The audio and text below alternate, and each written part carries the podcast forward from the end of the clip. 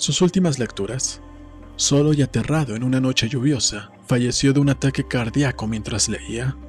Alrededor del sillón de lectura estaban desparramadas las obras completas de Edgar Allan Poe, de H.P. Lovecraft, de Bram Stoker. Durante el entierro, con muy escasa concurrencia, el orador fúnebre hizo notar que el muerto fue sin duda el más sensible crítico literario que jamás haya existido, un espíritu fino.